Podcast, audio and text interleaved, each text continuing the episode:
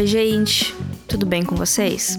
No programa de hoje, a gente vai voltar um pouquinho no formato tradicional de um filme da semana, finalmente. E o escolhido de hoje é Entre Facas e Segredos, ou Knives Out, no título original. Ele é um filme de 2019 escrito, dirigido e produzido pelo Ryan Johnson. Ele mesmo, esse grande protagonista do episódio da semana passada. Eu e Alexandre, a gente já tá fundando o fã-clube do Ryan Johnson aqui em Bauru. Se você quiser se inscrever, chama a gente. O filme, ele tá disponível no catálogo da Amazon Prime Video e em outros lugares também, se é que vocês me entendem.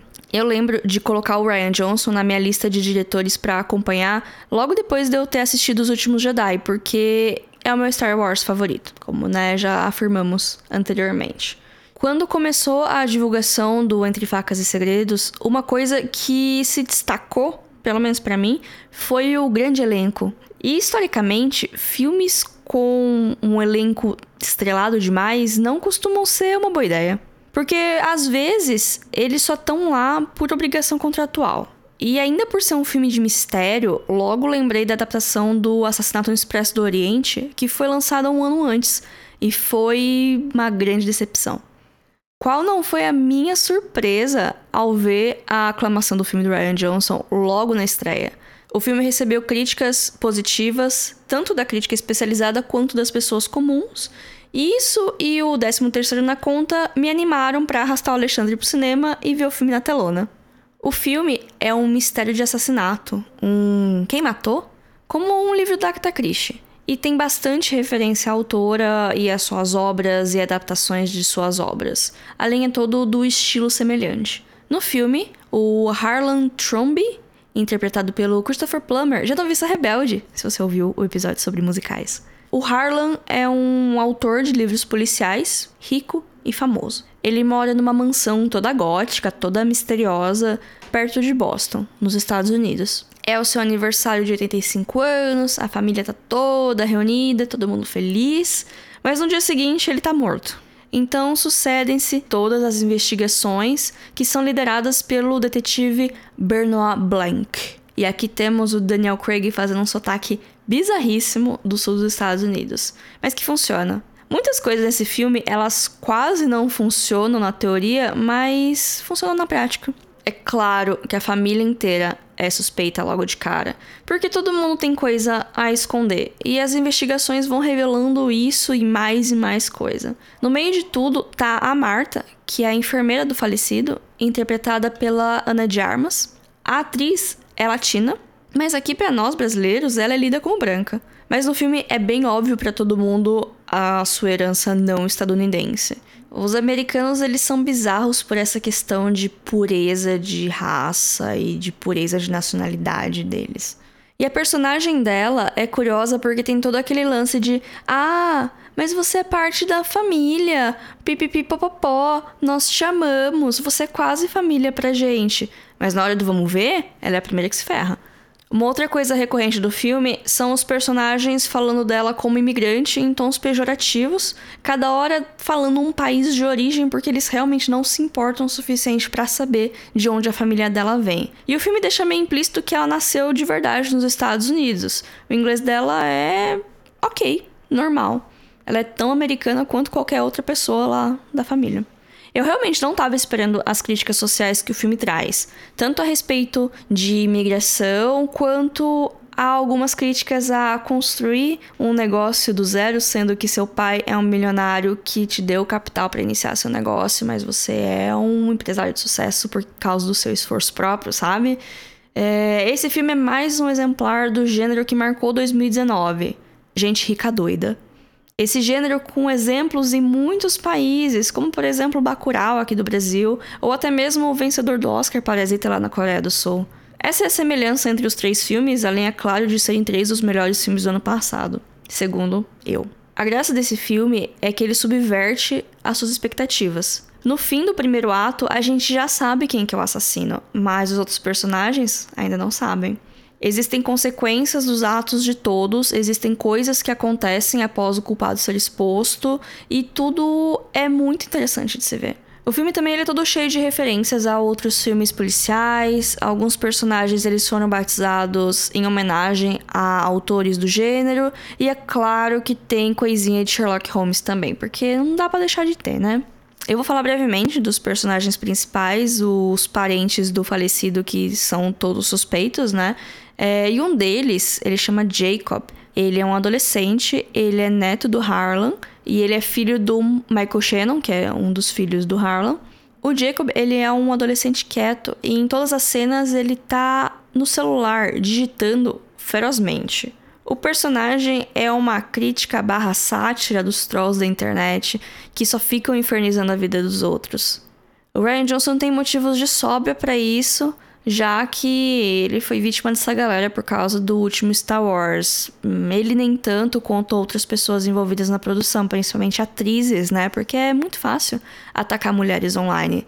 Mas a gente tem um episódio sobre isso, no episódio anterior, sobre os últimos Jedi e sobre Star Wars no geral, de certa maneira. Se você não ouviu, ouve lá. Bom, tem esse personagem e todo mundo à volta dele meio que deixa claro como ele é desagradável. Exceto a mãe dele, que faz uns comentários meio defendendo os nazistas. Bom, dá pra ter uma noção de que o pessoal é suspeito e, né, o pessoal não é muito flor que se cheire, né? O Harlan, ele tem outros dois filhos. Um deles, ele já é falecido, mas a viúva dele e a sua filha são bem presentes na vida da família. Elas são vividas pela Toni Collette, de Hereditário, e pela Catherine Langford, de 13 Reasons Why, respectivamente. É muito engraçado ver a Toni Collette fazendo uma perua good vibes esotérica influencer de Instagram.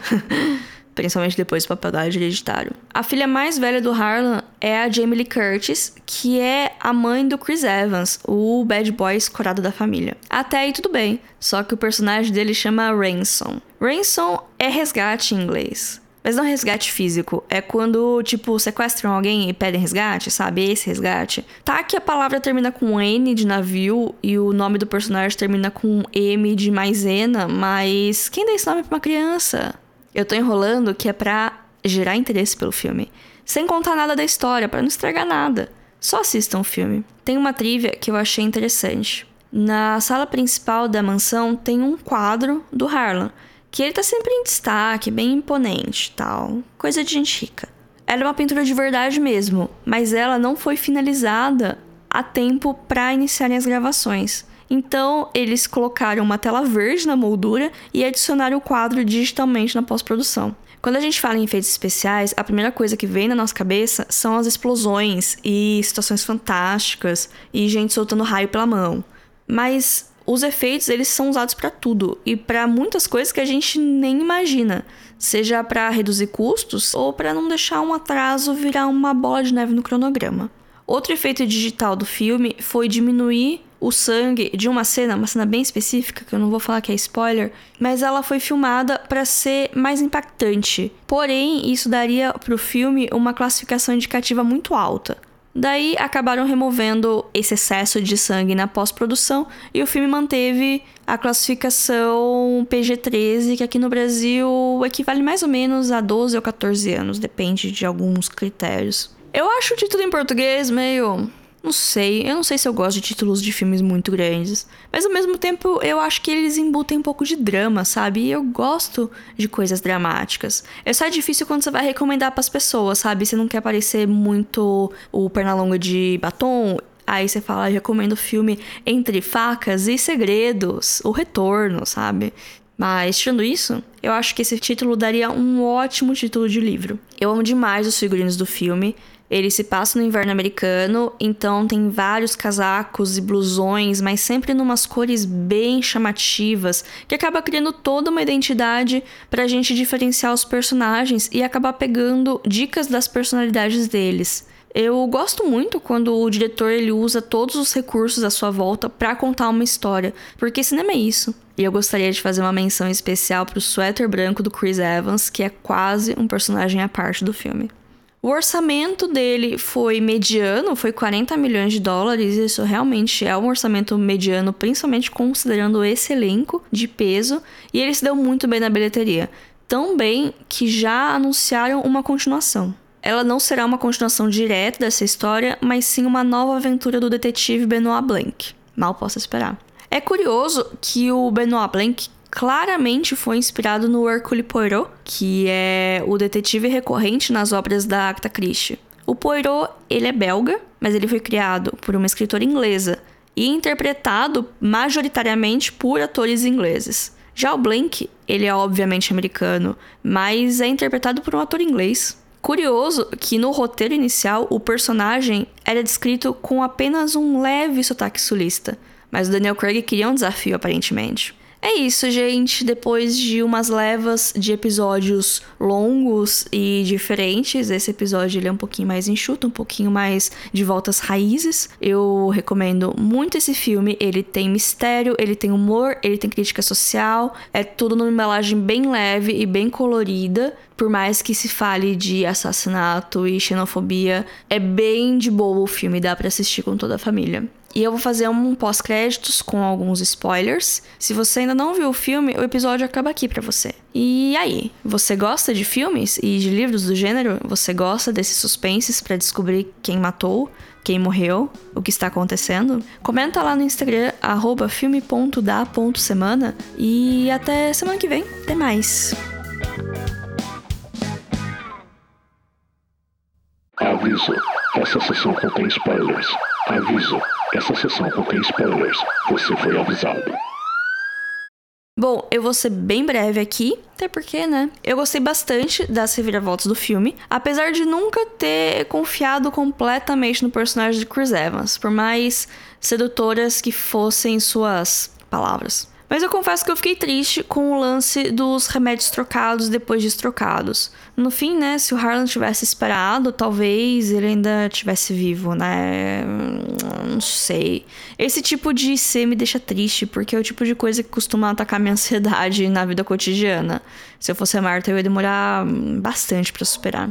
E falando da Marta, eu gostei do tom de a verdade prevalece, Pode parecer moralista, assim, à primeira vista, mas ela sempre foi uma personagem fiel às suas morais, fiel ao que ela acredita. Ela poderia ser uma sonsa, mas ela só meio que se fazia de sonsa, não para se aproveitar dos outros, mas para se proteger, de certa maneira, né? Eu, como pessoa que tenta ser boa e justa sempre, eu gostei de ver uma personagem com um compasso moral bom, mas sem ser retratada como uma bobinha inocente ou de alguma maneira rasa ou beirando um moralismo demais. Eu não gostei do negócio do vômito, achei nojento. É o único elemento da história que eu fiquei, hum, não sei. É o equivalente para mim da cena do cassino dos últimos Jedi, que é a parte do filme que eu fiquei, hum, sei lá, né? Tudo bem, aconteceu, mas precisava acontecer mas tudo colabora para que a história seja contada, né? Eu gostei muito da estrutura de você já saber o que aconteceu já no primeiro ato, né? Primeiro ato termina com revelando, né, o que foi um acidente, na verdade, e com o plano dela com o Harlan, e depois as coisas vão se desenvolvendo até o final e eu confesso que eu tentei rever o filme para esse episódio, mas na hora que tem a revelação de que os frascos foram trocados e se nada tivesse acontecido ele continuaria vivo, eu parei de ver o filme porque eu fiquei muito triste.